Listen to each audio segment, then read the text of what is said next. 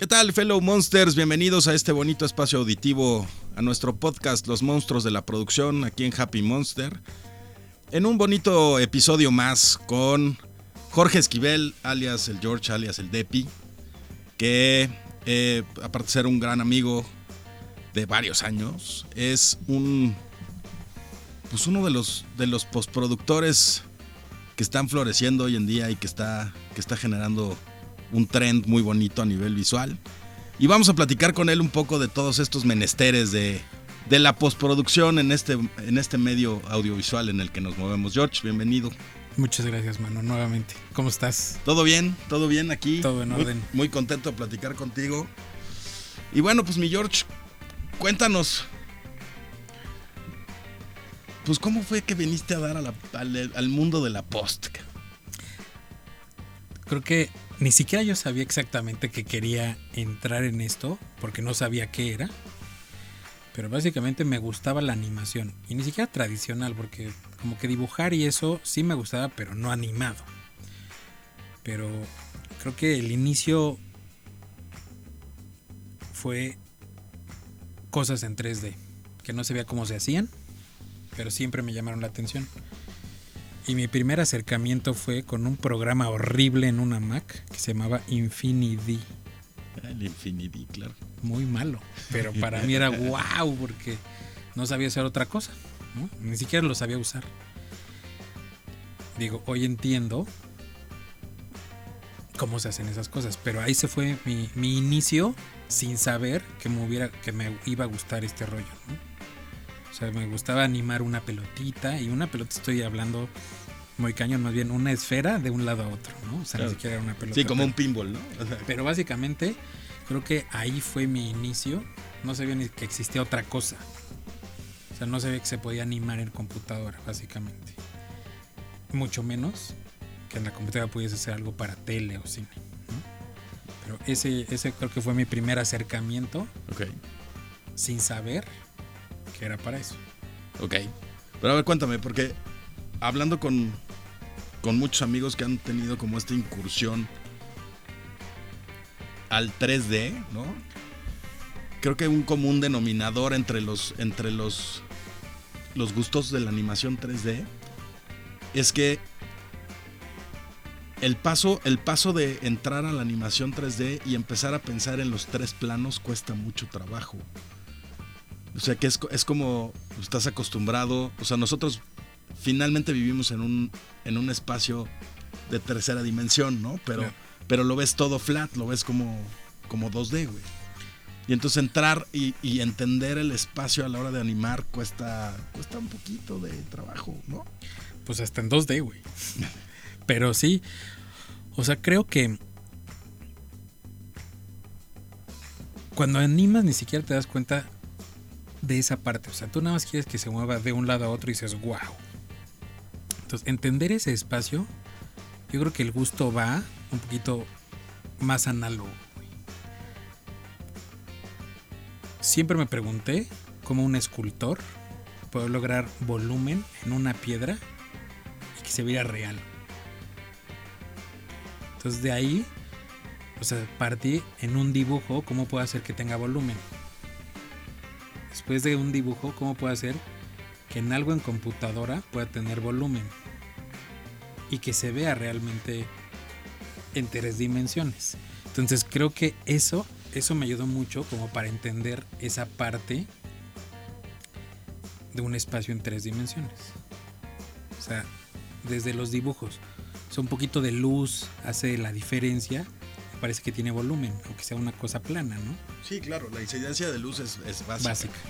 Pero a ver, vamos a, vamos a regresarnos un poquito.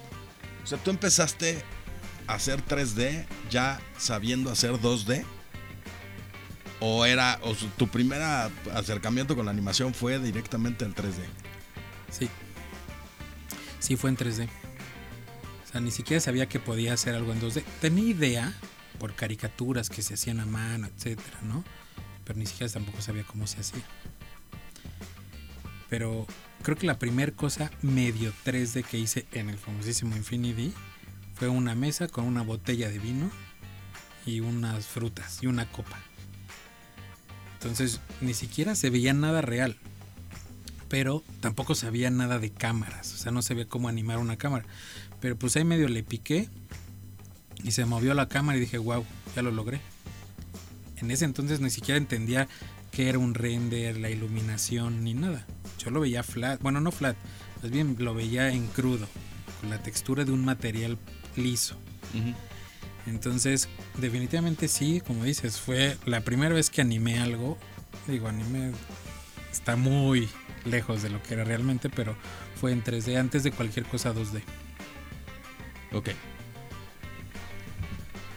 ¿Cómo diste el brinco? Porque hoy en día ya haces VFX y haces todas estas cosas. Digo, me queda claro que es todo un proceso, ¿no? Pero, ¿cómo fuiste avanzando en el tema del 3D? ¿Cómo te fuiste metiendo? Fíjate que tiene muchísimos años que dejó de pasar en México una cosa que se llama Expo Mac en el World Trade Center. Ok. Básicamente yo creo que era para vender software para Mac. Y ahí vi en una conferencia de la ya extinta empresa Macromedia, Claro. que eran los dueños de Flash, Dreamweaver, Ujú. etcétera, etcétera, que animaban cosas en Flash y en un software que se llama Director, cosas en tercera dimensión. No sé cómo lo hacían. Y en la conferencia claramente no explicaban, pero me di cuenta que existía. Entonces ahí fue dije, esto sí se puede hacer, como quién sabe? Básicamente ese fue el parteaguas. De poderme meter un poquito más y te daban folletitos, CDs con videitos y cosas. Y uno de esos CDs era de algo que se llama Maya. El famosísimo Maya.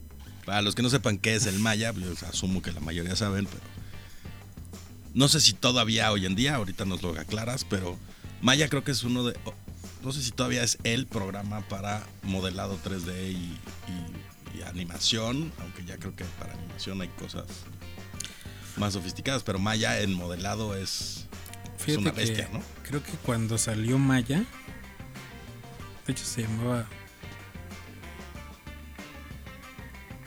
Creo que se llamaba Power Animator antes de llamarse Maya. Pero bueno, actualmente creo que ya, como ya hay tanto software, creo que Maya está enfocado como para cosas de cine. Ok. Digo, puedes hacer muchas más cosas. 3D Studio Max creo que es para videojuegos.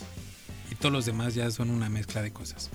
No quiere decir que sean buenos o malos, pero creo que ya no es que sea el mejor, más bien con el que te acomodes. Porque en la mayoría de los softwares actuales, creo que puedes hacer de todo.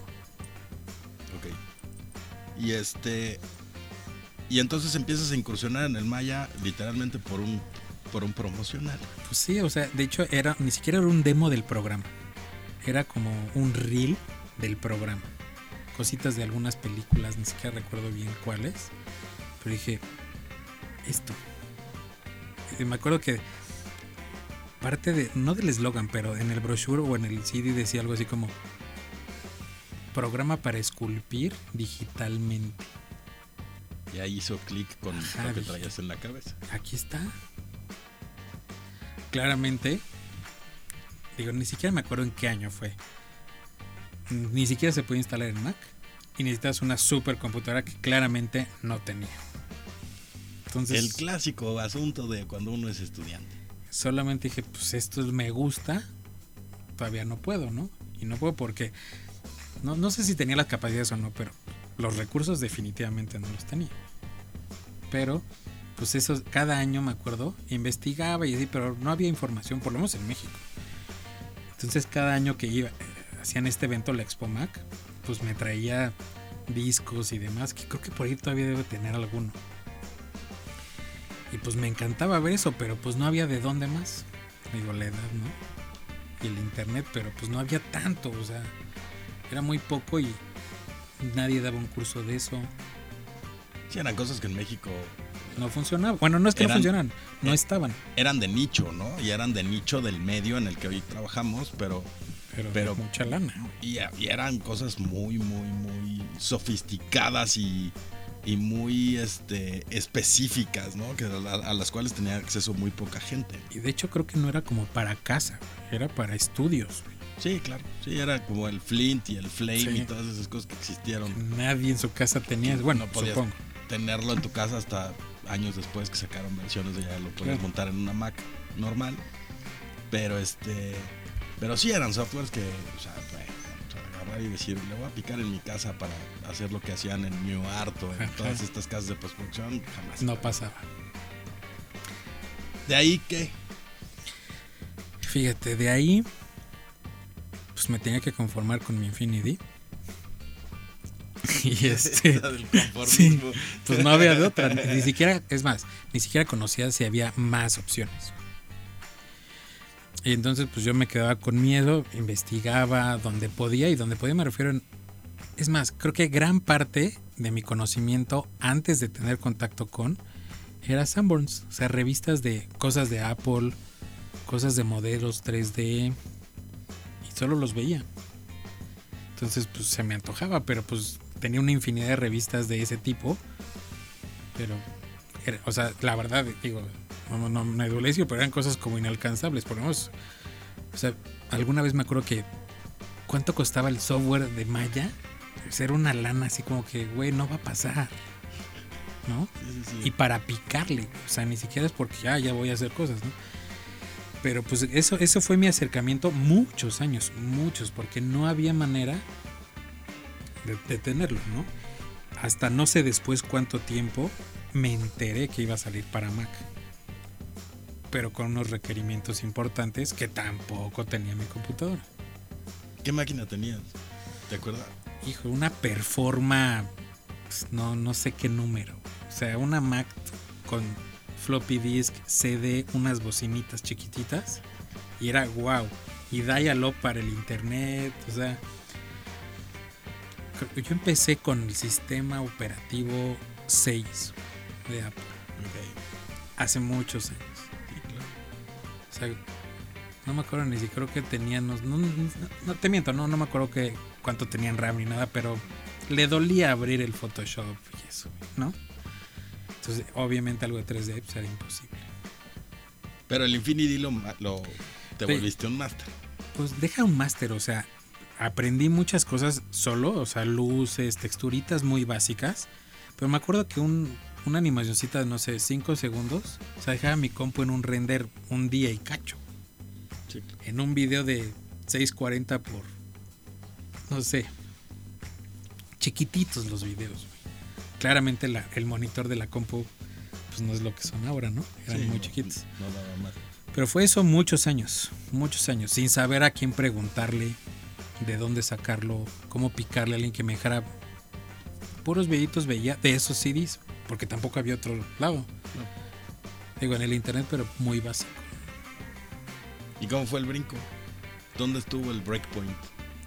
A entrarle duro a esto. mi siguiente computadora,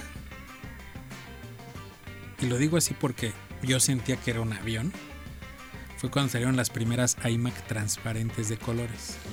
Pero la primera que salió no eran de colores, era una verde. Era verde aqua, sí, claro. Y después ya sacaron todos los colores. En esa verde que le apretabas y salía una charolita para meterle CD. Sí, sí, sí. En esa encontré la manera de virtualizar Windows, que era con una cosa que se llama Virtual PC. Y sobre Windows instalé un Maya demo de un que bajé de internet lentísimo. Entonces dije, ya está, voy a empezarle a picar. Cuando me topé con otro rollo. Para usar Maya necesitabas un mouse de tres botones y el de Apple era de un botón. Era de uno solo.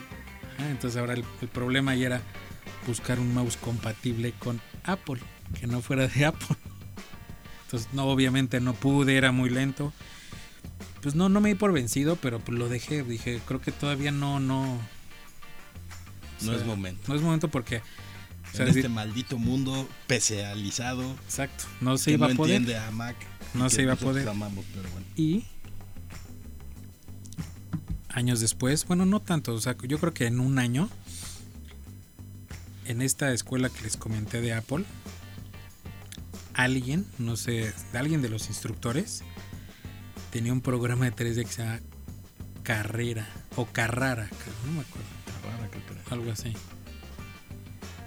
Lo vi dije, wow, este, este es como un pasito abajo del Maya, yo creo. Digo, seguro se van a burlar, claramente no es, pero pues no sabía de otra cosa. Y a su vez había otro muy similar que se llama Bryce, que era para hacer paisajes. Entonces, esos dos fueron como el acercamiento un poco más avanzado después del Infinity de las cosas 3D. No sabía modelar, le intentaba, me gustaba un render pero muy básico. Hasta que llegué al punto de... Vi un, una animación de un intro de Final Fantasy, no me acuerdo, en Ah, ok. 3D. Dije, güey, ¿esto es? Se ha de ser con este software. y dije, pero ¿cómo voy a modelar un cuerpo humano? Y ahí encontré, de, como de la misma empresa, un software que se llama Poser, que era de pura figura humana. Y entonces la mezcla de el de paisajes. Carrera, que era como uno de 3D un poquito más robusto. Y Poser, todos esos hicieron que yo pudiera medio hacer mis pininos. Dije, ya, esto es, con esto haces pelis. Entonces, esos fueron los tres que yo creo que estuve como un par de años dándole. Básicamente ese fue previo a cualquier otro software que haya tenido. Muy malos, muy lento, mi máquina se traba mucho, pero ese fue el inicio, básicamente. ¿Cómo das el siguiente paso? Porque o sea, uno puede quedarse en, en todo este tema de como muy de hobby. ¿no? ¿Cómo, es, que- ¿Cómo es que decides empezar a hacerlo pues, más pro? Fíjate, creo que gran parte es encontrar a alguien que también le guste lo mismo que a ti. Que igual el otro busca también y no estás solo. Suena como chistoso, pero hubo un, un par de amigos en la universidad, unos hermanos, que también les gustaba eso. Entonces eran las primeras personas que yo encontraba como que les gustaba lo mismo que a mí en ese aspecto. Digo, para no hacerte el cuento largo, no sé cómo uno de ellos creo que conoció a alguien que tiene una empresa en México que se llamaba Genetics Publicidad Virtual. ¿Qué hacían? Básicamente cuando empezaba un partido de fútbol soccer en México, había una toma completa del- de la cancha y de ahí salían unas tortillas, una un refresco de Ah, se cola. abría, se abría el se centro abría el del- centro y salía ahí, dije, y hacían 3D. Digo, no estoy diciendo bueno o malo, pero hacían 3D. Entonces uno de estos hermanos, no sé cómo hizo como yo, y entró a trabajar en esta empresa. Y jaló al hermano. Entonces en el equipo supongo que platicaron con el jefe o nada. Pues yo conozco a alguien que también sabe hacer esto. ¿Sabe? ¿Se acuerdan que les dije que yo me metí en algo sin saber? Pues este fue ese otro rollo. Pues tráetelo, me entrevistaron diciendo, ¿tú sabes hacer esto? Sí. Ah, entra. O sea, esa fue creo que las entrevistas más cortas que he tenido. Y entré. Ok. Pero en PC. Pues no era como de Mac. Y entonces, pues nos dijeron, ahí está el software, ahí están las computadoras, ya. Entonces, creo que de los primeros clientes fue Telcel. Sí, Telcel. ¿El globito o qué? El globito, justamente. Que salía a la cancha, etcétera. Y entonces uno de estos hermanos, me acuerdo que. No, no me acuerdo cómo estaba el storyboard, pero como que se formaba una fábrica y salía un globo y Telcel. Entonces picándole ahí, había ahí un güey que dominaba el maya, pero pues, no sé, igual nosotros teníamos 21 años y este güey tenía como 40. Y le movía así, modelaba. Nunca entendí exactamente qué hacía. Pero tenía una computadora que se llama Silicon Graphics, que yo nunca había visto. Y la tenía ahí y decía, no toquen mis cosas. Pero tenía los libros de Maya. Y cuando se iba, los agarrábamos. No, no podíamos prender su combo porque era con contraseña. Entonces ahí fue el acercamiento ya a nivel pro de esto. Ahora no sé si, saco- o si ubicas que actualmente ya está muchísimo mejor el software y, y la tecnología, pero cuando estás viendo un partido de fútbol americano, sobre el campo aparecen ya las líneas, flechas, Sí, debajo de los jugadores. Sí. Esta empresa tenía un software y un equipo que se llamaba ORAD, que si no mal recuerdo era para teledirigir misiles israelita. Ok. Entonces la capacidad de procesamiento de imagen era bastante robusta a comparación de cualquier computadora. Y la tenían ahí para hacer eso. Yo no me metí en eso, pero veíamos que lo hacían. Ok. Entonces dije, aquí está esto. Y tenían una máquina de motion capture, digo, horrible, nada que ver con las de ahorita. Nunca hicimos nada, pero sabemos que existía, güey, yo nunca la había visto. Entonces ahí fue mi inicio oficial. No para que yo hiciera, pero de igual a eso me quiero dedicar. Ok. Es una gran manera y aparte... ¿Y te echaste los libros de Maya? Porque No, son o sea, no, estuve leyendo, leyendo y leyendo y no podía picarle, güey. Esa es la cosa. Pero uno de sus hermanos encontró software pirata de Maya para instalar en Windows porque funciona en Windows, entonces lo instalamos ahí. Y pues era picar, leer, picar, leer. Y así, no te puedo decir que hacía algo in- increíble porque no. Y ellos, fíjate que estos dos hermanos estaban casados con 3D Studio Max y ellos tenían la posibilidad de usarlo porque ellos usaban PC y el 3D Studio Max solo es para Ujú. PC. Entonces ellos le picaban mucho eso, pero yo me aferré al Maya, Maya, Maya. Y más porque yo no podía instalar el otro, porque yo no tenía PC. Entonces, pues sí, Los pormenores de usar Mac. exacto. Pero sí, es, esa curiosidad siempre te lleva a algo más, ¿no? O sea... Sí, definitivo. ¿Y de ahí qué? Pues estuvimos, no me acuerdo cuántos años, se acabó la empresa. Tuve un gran jefe, muy fiestero, muy buena onda. Pues se acabó la empresa, así. Sí, creo que la vendieron, algo así. o sea, igual no dejaba tanto como esperaban. O igual nosotros no éramos tan buenos como esperaban para poder vender. Pero de que nos sirvió para aprender. No, bueno. O sea, yo creo que eso nos llevamos los que estábamos ahí. Y de ahí que... Pues ahí evidentemente fue mi primer trabajo así. Después ya no hubo uno. O sea, ya no... Como que yo no... Igual yo no busqué. Porque no me sentía seguro, porque no lo sabía. O sea, no sabía usarlo realmente. O sea, una cosa es querer hacerlo. Por ahí no me acuerdo que escuché que decían que querer no siempre es poder. Igual no tienes el talento, pero igual tampoco tienes las capacidades físicas, güey, ¿no? Entonces dije, no, pues tengo que practicar, tengo que aprender porque no puedo equivocarme en esto. Pues, o sea, me daba como pena equivocarme y que, o que me cacharan que no sabía. Entonces dije, no me voy a arriesgar, porque de chavito dices, eh, pero cada vez más grande dices, no, güey. No, claro, es quemarte. Exacto. Y más, ni siquiera sabía, es más, ni siquiera lo veía como el medio, güey. O sea, no, no entendía exactamente cómo funcionaba esto. Entonces, pues lo, lo dejé de manera, si se puede decir, profesional, porque pues, ni siquiera sabía dónde podía trabajar de eso. E independientemente de no saber dónde, pues ni siquiera sabía hacerlo. O sea, porque yo solo le picaba. Y pues no podía llegar con mi Infinity porque pues, ni siquiera hacía cosas de las que yo veía en la tele, ¿no? Entonces yo creo que muchos años estuve pues picándole, picándole, picándole, picándole. ¿Hasta qué? ¿Qué pasó? Pues no, no, creo que, o sea, pues en- cuando ya me sentí seguro ya podía decir, ah, pues voy a vender algo en un freelance. Pero ni siquiera era animación, eran modelos y hay renders que si los veo ahorita, pues también feos. Pero en ese entonces yo decía, pues, se ve igual, se ve real. Sí, no, bueno, la percepción de, de- de hace muchos años a lo que Sí, es ahorita, claro. o sea, la tecnología ha avanzado de una manera en la que, o sea, ya hay veces que no te das cuenta que es real y que no. Exacto, justamente. Pues digo, no, no me voy a extender tanto, pero para resumir esta parte es hasta que con, llegó el Maya a Mac y podía tenerlo en mi computadora, dije, "Eh". y eso fue cuando estaba dando clases en la náhuac. Justamente cuando ya estaba el Maya en Mac, que claramente era pirata, ¿no?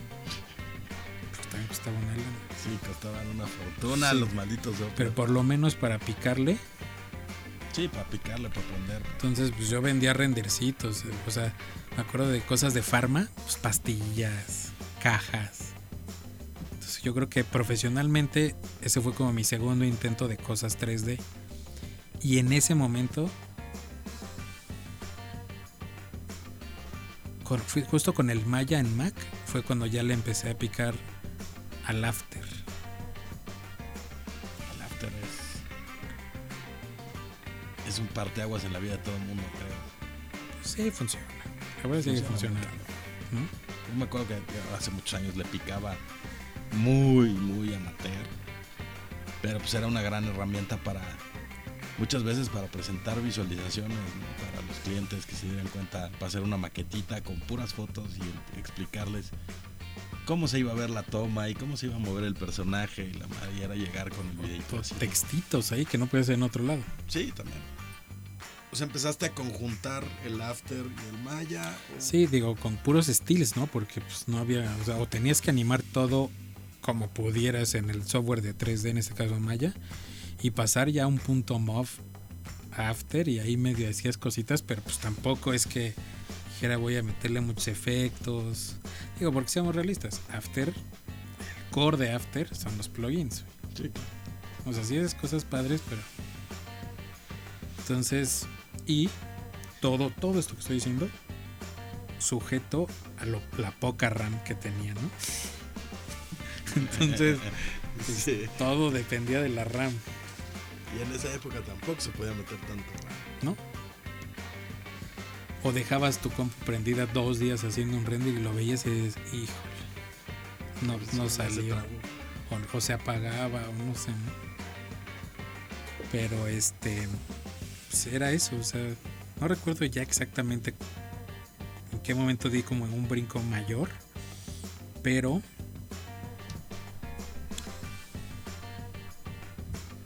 es más me acuerdo fíjate que de, de la empresa esta donde decíamos lo de las canchas de fútbol yo creo que me regalaron un mouse de Silicon Graphics de tres botones. Compatible. No, Ah, o sea, nada más lo tenía, ¿no? Pero dije, ahí está, algún día. Y cuando vi el costo de una Silicon Graphics dije, mi Mac está bien, sí, no. Eran una pues bestia. no hay manera. Eran de esas máquinas que veía solo en los grandes estudios de post y era así de. Lo que les ha de haber costado y la fortuna. Y aparte, pues. Llevar a los operadores, ¿no? Claro. todo el tema de, Sí, porque aparte usaban entrenamiento. IRIX, que tú abrías con línea de comando el software. O sea, no era que apretabas un botoncito de malla y se abría. Muy bien. ¿De ahí qué pasa, mi George? ¿Cómo.? Digo, me queda claro que es un proceso y que fuiste avanzando, ¿no? ¿Qué pasa cuando te empiezas ya a enfrentar a, a- a cosas más, más densas? Y a enfrentarte con los clientes. Porque ese es otro punto. Fíjate, ves que te digo que estaba haciendo cosas para Pharma. Uno de ahí, me acuerdo que me entregó un demo de una rasuradora Philips. Que estaban vendiendo y traía el video como demostrativo de características de la máquina y no sé qué, en 3D.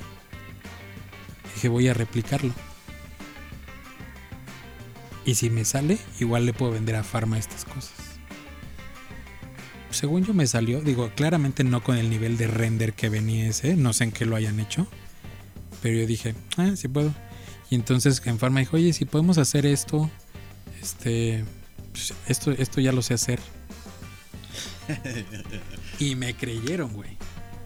Entonces sacaba muchas pastillas, cosas que les menciono ahorita, ¿no? De, de cajas y demás. Y me salían y dije, ya está, yo ya puedo. Entre After y Maya, ya estoy. Y así empecé a vender cositas. O sea, ¿cómo fue mejorando mi nivel de Maya? Todos los días dándole porque sí me gustaba mucho. El problema es que ahora veo que hay un chorro de chavos que tienen amigos, hermanos, primos, cuates de la carrera, hasta novias, que les gusta lo mismo y le están duro y dale, duro y dale. Yo creo que en equipo siempre es mejor. Pero pues cuando no tienes a alguien que le guste igual, pues si no le das solo no lo vas a hacer nunca. ¿Y qué pasó con estos hermanos? Ya los perdiste la pista. No, pues acabamos la escuela y cada quien por su lado. Ellos montaron, se fueron a vivir a Aguascalientes, montaron un estudio y empezaron a hacer pues, postproducción para cosas de tele de allá. ya no me clavé tanto, les perdí un poco la pista. Hace poco hablé con uno de ellos para ver si podemos trabajar juntos y me acuerdo que me dijo, a ver si ahora podemos volver a hacer algo juntos, regresando a, a la empresa esta en la que trabajamos. 25 años de, de no vernos y de no trabajar juntos. Ellos como que sí se fueron por ese lado. Creo que ellos también eran muy autodidactas. Pues es que en esa época y en 3D y así creo que todos Pues, de alguna cierta forma, que a menos no- que fueras no había escuelas, güey. Como ahora ya hay mil escuelas. Ahorita hay y hay una bola de cosas ahí que Exacto, ni siquiera tienes que salir, ¿no? Pero no, no recuerdo exactamente el salto. Pero creo que me sabía vender. Y pues dije, y bajo presión muchas veces sí me salen las cosas. Entonces, sí, sí puedo. Igual me estaba tronando los dedos, pero me salía. O me salía ahí más o menos, ¿no? Pero pues con ese decía, ah, igual la que sigue ya me sale mejor. Y así. O sea, no sé si es la mejor manera, pero pues fue la manera que yo aprendí, güey. ¿Cómo fuiste evolucionando en el proceso? Porque, vaya, hoy, hoy tu nivel es completamente diferente. ¿eh? O sea,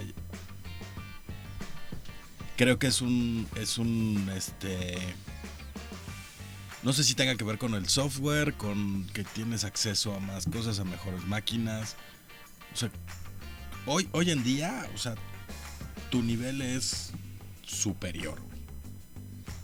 Pero es, pero es en base a qué, o sea, se lo achacas a las herramientas, se lo achacas a, digo, obviamente el talento, porque el talento lo tienes, pero, pero qué es más fácil hoy que, que no era antes.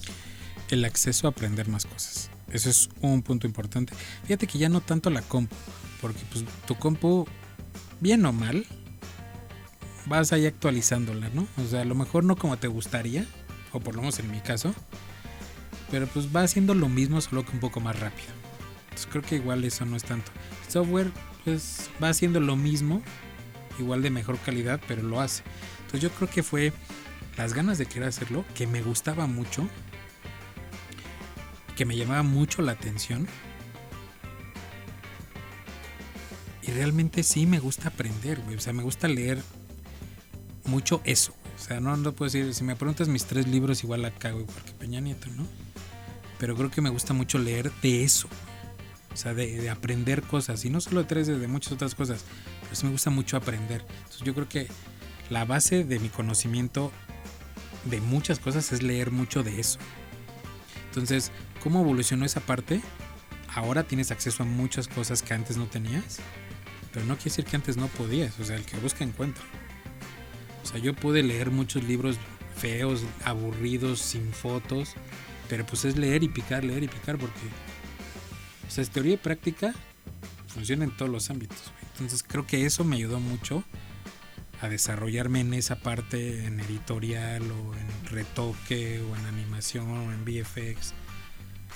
Es eso, es el hambre de aprender y de probablemente nadie te va a enseñar o a lo mejor no tienes lana para que alguien te enseñe. güey. Que muchas veces yo me topé también con eso. güey. O sea, a lo mejor encontrabas a alguien que enseñaba y costaba una lana te decías, no va a pasar. Por lo menos no ahorita. Ajá. Y cuando a lo mejor ya lo tienes, no quiere decir que ya sepas lo mismo, pero dices, ah, ya sé por dónde está porque ya llevas tres años practicando por tu cuenta, ¿no? Entonces básicamente yo creo que es pues, no, no, no desesperarte de que no me sale, no me sale. Porque pues, todos los güeyes más cañones no les sale al principio. Sí, no, todos tenemos una curva de aprendizaje. Ujú. Nadie nace sabiendo todo. Exacto. Sí, yo creo que fue esa parte, güey. Y a la fecha sigo, sigo así, güey. O sea, sí, eh, y, y lo digo porque lo he visto como por experiencia, ¿no? En los, en los proyectos que hemos hecho juntos y así, pero si eres alguien muy clavado en este tema de... De entrada eres recursivo, güey, que eso es algo que, que en este medio es básico. O sea, si no eres recursivo y si no solucionas, ¿no? De la mejor forma posible, estás frito. O sea, te va a pasar lo que te pasó en tu primera chamba de web Sí. que ah, pues nos dijiste que sabías hacer web y no, ¿no? Y entonces Y se siente feo. quedamos mal con el cliente, ¿no? Pero sí es, pues este tema de, de, del ser autodidacta es algo que está muy marcado en ti. O sea, si no sabes cómo hacerlo, investigas cómo, lo solucionas y le picas hasta que lo resuelves. Fíjate que me quedó como de, de ley de vida. Suena que está como chistoso, pero una vez fue una conferencia en México de Pixar, de ingenieros y animadores de Pixar. Se me quedó muy grabado que estos cuates, si no tienen el software o la capacidad técnica para hacer algo que se les ocurrió, lo desarrollan para hacerlo. Digo, yo no desarrollo software, pero busco con qué hacerlo. Digo, está mal que lo diga, pero muchas veces hay cosas piratas, pero lo resuelves. O ves cómo, igual es un parche, pero el resultado final nadie sabe que tú parchaste mil cosas y pero quedó como querían, ¿no? Entonces, estos cuates decían, pues con razón están tan cañones porque su chamba es resolver. ¿Cómo? Como sea necesario. Ajá. Digo, tienen muchas capacidades, pero resuelven. O sea, no dicen, no, no, no, no lo sé hacer. Entonces, gran parte de mi experiencia de vida en general, igual estuvo mal mentir que podía hacerlo. Pero también igual una parte me ayudó tener como ese drive como para decir, sí, sí se puede. Está chido la neta es que creo que siempre existe el reto, ¿no? Y, y, cuando tienes un proyecto encima y tienes que resolver. Y también estaba, es válido decir, ¿sabes qué? No, no le entro. No, sí puedes. Igual muchas veces te, te, empujan a decir que sí. Pero hay otras que dices, no, no, no, no le voy a dar. ¿Para qué? Sí, no. no hay que saber tus límites. O igual y sí puedes, pero no te sientes seguro, güey. Entonces ahí de regreso viene el miedo, güey, ¿no? Pero te digo, aquí ya a esta edad, en este medio y a este nivel, si la riegas puede ser fatal. Sí, puede ser tu último tu última chamba, en la vida. Pues sí, este tema del, del, ser autodidacta tiene, tiene siempre sus... y el hambre de aprender, ¿no? Tiene como una tiene, tiene un paga muy bonito al final. O sea, el único. Siento que en, en, las ganas de aprender y ser autodidacta hay una bronca. No tienes a quién preguntarle. Pero a ver, ahí te va. Porque eso es, creo que, creo que eso es algo que, la generación de hoy tiene un punto ahí muy cañón. Y nosotros lo, tenemos también, pero ellos lo aprovechan de manera diferente finalmente hoy tienes que a quién preguntarle y es YouTube. Claro. ¿No? Y en YouTube no te está contestando. No son puras letritas, o sea, son personas dándote tutoriales y dándote una bola de cosas. ¿Qué tan válido es ese tipo de, de, de autoaprendizaje? Mira, yo creo que sí está bien, sí vale. Digo, es lo que está ahorita si nosotros hubiéramos tenido YouTube lo hubiéramos seguido usando. No había. Pero una cosa es que yo te enseñe cómo hacerlo y otra cosa que tú lo hagas. Porque mucha gente ve, está viendo un video de cómo hacerlo y no le sale. Sí, sí, Entonces ahora no solo es saber o poder hacerlo, es aplicarlo a. Tú estás viendo ahí un caso en específico. Igual tú tienes un caso similar y la habilidad es poder adaptar esto que aprendiste con un güey con otra cosa, igual te sirve para resolver algo que tienes actualmente en la vida real, güey. Entonces, igual si no tienes esa capacidad, de nada sirvió ver el YouTube o preguntarle a YouTube. Sí, claro. Y ahora, ¿qué tanto en este tema de auto-teaching, ¿no? ¿Qué tanto es seguir este proceso autodidacta o ya empezar a tomar cursos y empezar a ir a, diplomados de softwares y este tipo de cosas. O sea, sigues, si vas a ese tipo de, de, diplomados o de capacitaciones de softwares o prefieres seguirlo haciendo a la manera tradicional. Es, un shortcut, ¿no? O sea, la verdad, ir a un curso de esos porque ya no, o sea, ya no buscaste el curso y hay un güey que va a resolver el 90% de tus dudas. que está padre. O sea, la verdad es que es mucho más fácil. Digo, si tienes la capacidad para pagarlo, dátelo. No he ido a tomar ningún curso, pero sí he comprado algunos en línea y los digo, los ves en la compu y la ventaja que tienes y no es que lo puedes ver cien mil veces, pero nuevamente no tienes a quien preguntarle. Porque no estás tomando un curso en vivo. Sí, claro. Tú compraste un curso, son 100 videos y ahí se acabó. Tienes una duda, la resuelves tú, igual te la resuelven en el siguiente video. Pero regresas, ya no le preguntas a nadie. Entonces, igual o te quedas con la duda o le picas. Y finalmente acabas resolviendo la duda. ¿o no? O no siempre. No siempre, pero aquí viene la otra parte. Pues buscas a lo mejor otro medio para resolverlo. O sea, yo no solo hago todas las cosas en Maya. Porque a la fecha no sé usarlo al 100%. Digo, no sé si a lo mejor no sé usarlo ni al 70%. Pero a lo mejor ese, ese, ese porcentaje que me falta en Maya lo uso en otro. Bueno, lo, lo sé resolver en otro. O en un tercero.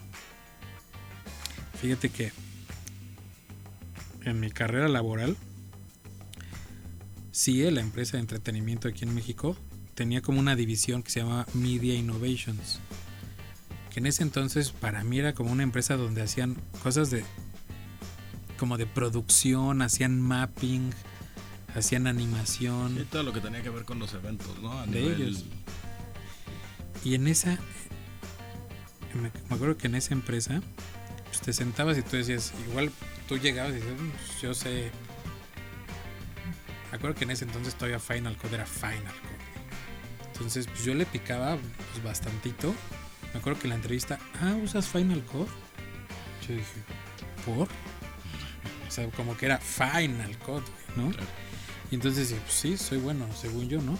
Y te sientas y ¡pum! Hay 30 que lo saben usar. Y 30 que hacen más cosas, güey. Sí, claro. Y entonces ahí me acuerdo que había un güey que usaba un software de 3D que se llamaba Lightwave. Una empresa que se llama Nutec. Sí, sí, sí. Newtek, no me acuerdo cómo se dice. Y entonces me acuerdo perfecto, se me quedó muy grabado. Y creo que ese fue un, un push para, para yo meterme más. Dije, oye, ¿tú cuánto llevas usando Lightwave? Dice, como dos años. Digo, ¿y algo que te cueste trabajo? Dice, no, prácticamente en este software hago lo que yo quiera. Digo, ¿y dónde aprendiste? Dice, con libros y en un. Creo que en una casa productora le enseñaron. O postproductora, no sé. Pero hacía lo que, o sea, lo que le pedían lo hacía. Y cuando yo abrí el programa dije, güey, esta interfaz está. Dije, güey, yo quiero hacer, o sea, decir eso, güey. En este software hago lo que me pidan. Digo, después ya decía, bueno, pues no animo cuerpos, pero puedo animar una caja, texturas, etcétera, ¿no? Se me quedó muy grabado ese cuate. Y en esa misma empresa había un güey, un puesto que desconozco cómo se llamaba, no sé, pero estaba bien padre. Que su puesto era solo probar, investigar software. ¿Para qué servía así? Y ahí vi que había un güey que le movía bien cañón el cinema 4D. El, el, el bonito Cinema 4D que entró. Y yo decía, ¿cómo? Pues Maya es el mejor. No, Cinema 4D. Y yo ya lo había instalado en mi compu hace mucho, pero eh, o sea, está muy chafa. O sea, lo veía como al nivel como de un Infinity. Y en esa empresa, era una competencia dura. eh, fue mi, mi, mi chamba hardcore en After. Porque era para hacer para muchas pantallas de medios, Sí, claro. y entonces, o ahí te aplicabas porque había un chingo más que le movían cañón. Entonces ahí como que abandoné un poquito el Maya y me metí de lleno al after cañón. Me acuerdo que saqué un video para una marca de pastillas para la gripe. Y dije, a huevo lo voy a hacer en cinema. Y ahí fue, me saqué mi primer proyecto muy forzado, o sea, forzado para que lo pudiera lograr en algo que no era mi zona de confort con Cinema 4D. Entonces dije, no, ya, así funciona, güey. O sea, me tengo que presionar a hacer algo real en un software que a lo mejor no domino o no es mi zona de confort para poder lograr cosas. ¿Cómo es tu proceso? ¿Cómo es tu proceso creativo en postproducción, güey? O sea, siempre tienes un board y siempre sabes qué es lo que tienes que ejecutar, pero ¿cómo, cómo decides qué herramientas usar? ¿Cómo combinarlas? ¿Cómo ir resolviendo? Yo creo que lo más importante es en dónde tienes espacio para equivocarte y lo puedes corregir. Porque creo que hay puntos en donde te equivocas y si no puedes, no tienes la habilidad de corregir eso, igual ya no tienes tiempo para regresarte y volverlo a hacer. Entonces probablemente sean las herramientas en las que estoy como en mi zona de confort. Digo, ay, aquí no hay bronca, puedo hasta probar, a ver si me sale algo, si no me regreso. Y creo que ese es el gran inicio. O sea, saber en dónde puedes moverle y tienes espacio para jugar. O sea, bueno, a lo mejor te equivocas, pero lo puedes corregir. Entonces, así es como generalmente hago las cosas. O sea, dices, bueno, esto lo, igual lo puedo hacer en After, esto igual lo puedo hacer en Photoshop, etcétera, etcétera. Entonces, en ese momento, como decido en dónde puedo hacerlo, igual lo puedes hacer en varias herramientas, pero si es en esta, igual me queda mejor. Entonces, creo que así es la manera en la que trabajo.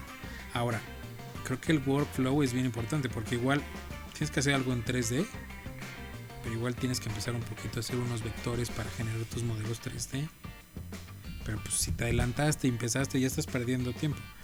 Entonces a mí la verdad es que me gusta trabajar bastante rápido con las cosas que domino. Porque igual en el proyecto no tengo tanto tiempo para investigarle, no soy Pixar, ¿no? Pero... Para desarrollar tu tecnología. O, picarle a ver si se puede hacer con eso igual y no. Entonces con las que domino,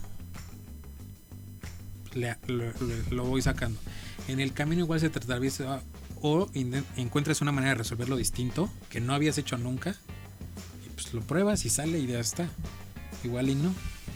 Pero creo que ese es fundamental, o esa es la manera en la que trabajo. encontrar con qué lo vas a hacer y con qué tienes posibilidad como de jugar un poco sin equivocarte o llegar al punto donde ya no hay un regreso, ¿no? Y, y a lo mejor quemas tiempo y el cliente te dice, no, pues tú quedaste tal día y ya pasaron dos. Y ya te quemaste. Sí, claro. Sí, no, el tema de ser recursivo y a veces tienes que, recurrir a alguien más. siempre. Fíjate que tengo un par de experiencias donde por recurrir a alguien más quedé muy mal. ¿Y sabes qué es lo peor? Que al cliente, ejemplo tú, tú no sabes que yo estoy recurriendo a un tercero. ¿no? y tú das la cara. Y el imbécil, el tonto y el que no sabe eres tú. Bueno, en este caso yo. Y dos veces me pasó, entonces igual, no creo que no es una virtud, pero al querer luego hacer todo yo, me ha resultado ser bastante práctico y rápido. Esto no quiere decir que no sepa trabajar en equipo, pero muchas veces no confío en alguien que igual está empezando a picar y no. Tengo la paciencia para explicarle, sí.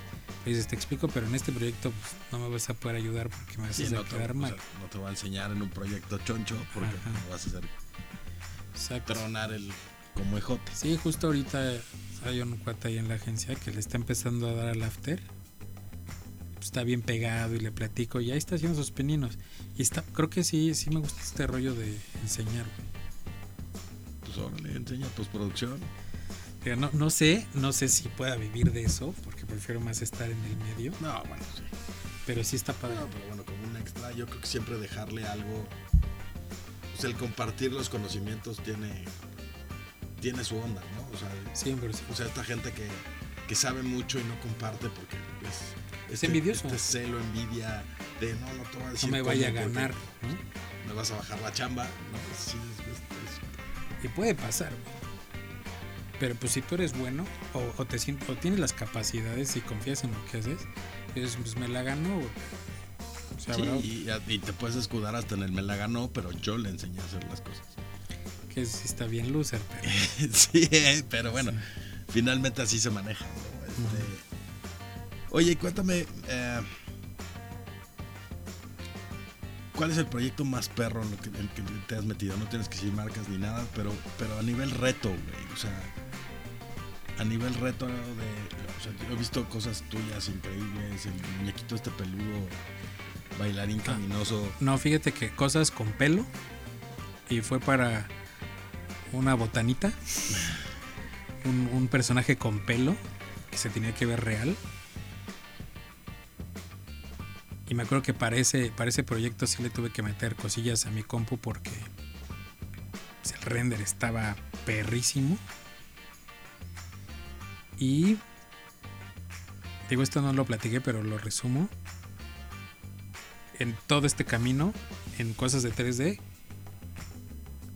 llegué a que me encantaba hacer, bueno, no me encantaba, me encantaba ver y que me, me gustaría saber, o me gustó saber cómo llegar a hacerlo, fluidos, agua, líquidos, partículas. Nuevamente. Practiqué, piqué, demás. Pues dije, sí puedo. En un proyecto, oye, ¿haces fluidos y partículas? Sí. Nunca había hecho nada profesional. Me metí y me salió para una medicina para la gastritis. Yo creo que quedó bien, pudo haber quedado mejor. Pero... Yo creo que es un poco duro con tu chama, pero bueno, siempre es, es algo que tenemos en el medio. ajá. Siempre vemos nuestras piezas y dices, puta, pudo haber quedado mejor de otra forma. ¿no? Claro, Es- a lo mejor con tiempo, o no sé, ¿no? proceso creativo.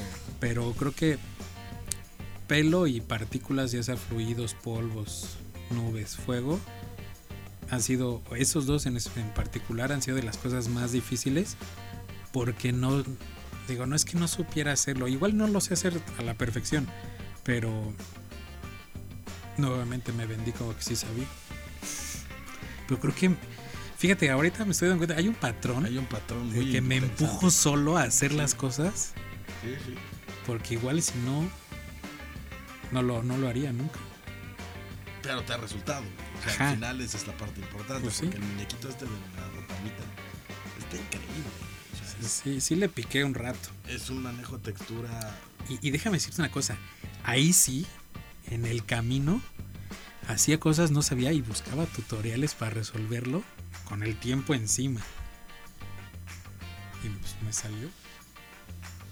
Ah, pues está chido. La neta es que. o sea, es algo que tiene este medio para los que no están en el medio, ¿no? Que quieren estar o que. Es que es un medio que te reta muchísimo, ¿no? Y te reta porque hay muchos que lo hacen. Sí, claro. O sea, la competencia es cada vez mayor. Los chavos nuevos que salen de la universidad, que sí pueden resolver, que son multitask, que pueden resolver muchas cosas en una compu, que la verdad es que no siempre les... O sea, Uno, uno le pegará, otros lo intentarán. ¿no? exacto. Oye, hay otros que tienen la capacidad económica para tener la mejor computadora, el mejor software, pero no tienen talento. O no han estudiado, no tienen ese drive de aprender. Y, o sea, yo me acuerdo en la universidad cuando salieron la MacBook Pro de 17 pulgadas, que la tenía una chava para su Messenger. Dices, güey, La piedra del pípila. Exacto. O sea, cañón. Fíjate que ahora que dices, es que ahora hay muchos chavos así. Voy a citar a un desarrollador de software de Apple en una de las conferencias que, una mamá, digo, había como una mesa redonda y una mamá decía, es que los niños de ahora, digo, esta frase está bien chistosa, pero decía, traen otro chip. Aprenden muy rápido, les das un iPad y lo entienden solo, prenden la tele, están muy cañones, son muy inteligentes. Y el ingeniero de Apple le decía, a ver señora, usted cuando estaba chiquita era la sensación porque le entendía o al control remoto o al microondas, bueno, no en ese caso no era el microondas, pero al- a la videocasetera, Sí, claro. ¿no? Igual y no sabía, no sabía para qué servían todos los botones, pero pues, le ponía play y ya estaba, ¿no? Pero sus papás decían, uy, es que está complicado, igual a usted ahora. Pero los hijos no creo que están más inteligentes. Dices, sus hijos, los míos, los de todos, son igual de tontos. Los que están cabrones son los ingenieros que desarrollan cosas para que los niños los puedan entender. No es que los niños tengan otro chip. Igual a que voy con esto, que ahora el software creo que es más sencillo. Pues sí, es sencillo. O sea, digo, está, está un poco estúpido. Bueno, parece lo que estoy diciendo es estúpido, pero ahora hacer muchas cosas ya están resueltas en el software. Antes tenías que hacer más cosas para llegar a un punto. Sí, claro. Ahora ya no. O sea, ahora ya todo el mundo se siente editor con iMovie, güey. Sí, sí, sí. No, güey. Con iMovie, ojalá, güey. Con TikTok. ándale. Y hacen efectos especiales y toda esta bola de cosas, pero. Repito, los ingenieros están cabrones. Sí, sí, sí. O sea, sí es un tema de. de, de, de cómo ha ido evolucionando el, el mismo software, ¿no? O sea, justo el otro día estaba viendo ahí por azares del estilo, estaba yo viendo cómo solucionar un proyecto y entonces entré a, pues, a ver tutoriales, ¿no? En- en- y me di cuenta que, y no sé si me acabo de dar cuenta, pero Photoshop tiene una herramienta, no sé si es nueva o no, que ya prácticamente puedes seleccionar a una persona y borrar el fondo con, con una herramientita, o sea, ni Sí. siquiera dibujando el contorno, o sea, es una Sí. madre que la pasas encima y te hace como el parche y te lee, te lee la silueta. Y es así de, no manches. O sea, y no es el Magic Wand, ¿no? Que, no, no. que es horrible el Magic Wand, es una cosa espantosa. y rellena cosas en donde no había nada y lo pone. Ah, sí, claro, esa es otra. O sea, que era justo un tema de este parallaxing en fotos, ¿no? Y entonces, o sea, era quitar al personaje, lo quitas con una herramienta y después agarras y le dices al Photoshop, rellena el espacio, güey. Sí. Y entonces Photoshop interpreta todo y el ambiente y rellena con lo que cree que es prudente. muchas veces queda muy bien. Digo, no perfecto, pero muy bien. Sí, y otras no, claro. dices, eh, pero. Eh, pero, pues, antes era clonar todo eso. Sí, no, era patita, o sea, patita así de. Y con. Ahí estabas con el clone stamp, pues dándole, ¿no? Y clics y clics.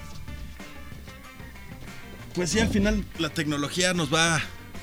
Nos va haciendo la vida más fácil, ¿no? O más difícil. Mira, más fácil en unas cosas, pero ahora la vara está más alta porque cada vez son cosas más complejas de hacer. Entonces yo creo que crece la complejidad y el software se tiene que ir adaptando poco a poco. Digo, ahora ves cosas de animación que hace cinco años no veías. Pero a ver, ahí hay un punto importante y creo que con este punto podemos empezar a, tra- a tratar de cerrar este bonito capítulo. O sea, el medio del cine, ¿no? Hollywood en específico, siempre levanta la vara muy cañón, porque pues ellos son los que traen toda la infraestructura y todo el tema de lanas para poder generar lo que generan, ¿no? Claro. Sea, ahorita eh, nosotros hemos tenido acercamiento con un, con un estudio de animación en Israel. No mames lo que hacen. Están cabrones. Y es así de... Y ellos están buscando entrar al mercado mexicano, pero a lo que voy con esto es, en México es como al revés, ¿no? O sea, conforme avanza el software, vas viendo qué puedes hacer para innovar. No es... No, No, es innovas con el nuevo no, software. eh, exacto, o sea, es, eh, no, no, vas, no vas generando que el software crezca, sino es, ya, ah, salió la nueva versión de, ¿qué podemos hacer con esta versión? Por ponerlo de alguna forma, ¿no? En México creo que, eh, en Latinoamérica en específico, creo que es un poco al revés. O sea, nos adaptamos a, a las cosas nuevas que van saliendo, o tratamos de resolver, o tratamos de, pues a veces hasta de copiar, güey, ¿no? Ya, o sea, todo es referencia de algo. Sí. Pero, pero ¿cómo, ¿cómo crees que afecta a la industria, ¿no? Específicamente hablemos de publicidad porque finalmente es en lo que nos movemos. ¿no? ¿Cómo, ¿Cómo crees que afecte este tema de, de, adaptarnos a lo que ya está o de empezar a, a- a ser más creativos con lo que va saliendo? hacia que nuestro, nuestro medio publicitario se siente como atrasado a nivel Latinoamérica. Hay cosas muy buenas, Brasil de repente tienen cosas increíbles, Argentina hace cosas muy padres. Yo siento que México está un poquito rezagado a nivel publicitario, pero no sé si es un tema de creatividad o es un tema de ejecución. ¿Cómo lo ves, güey? Fíjate, yo creo que no es creatividad, yo creo que al cliente no le gusta arriesgarse.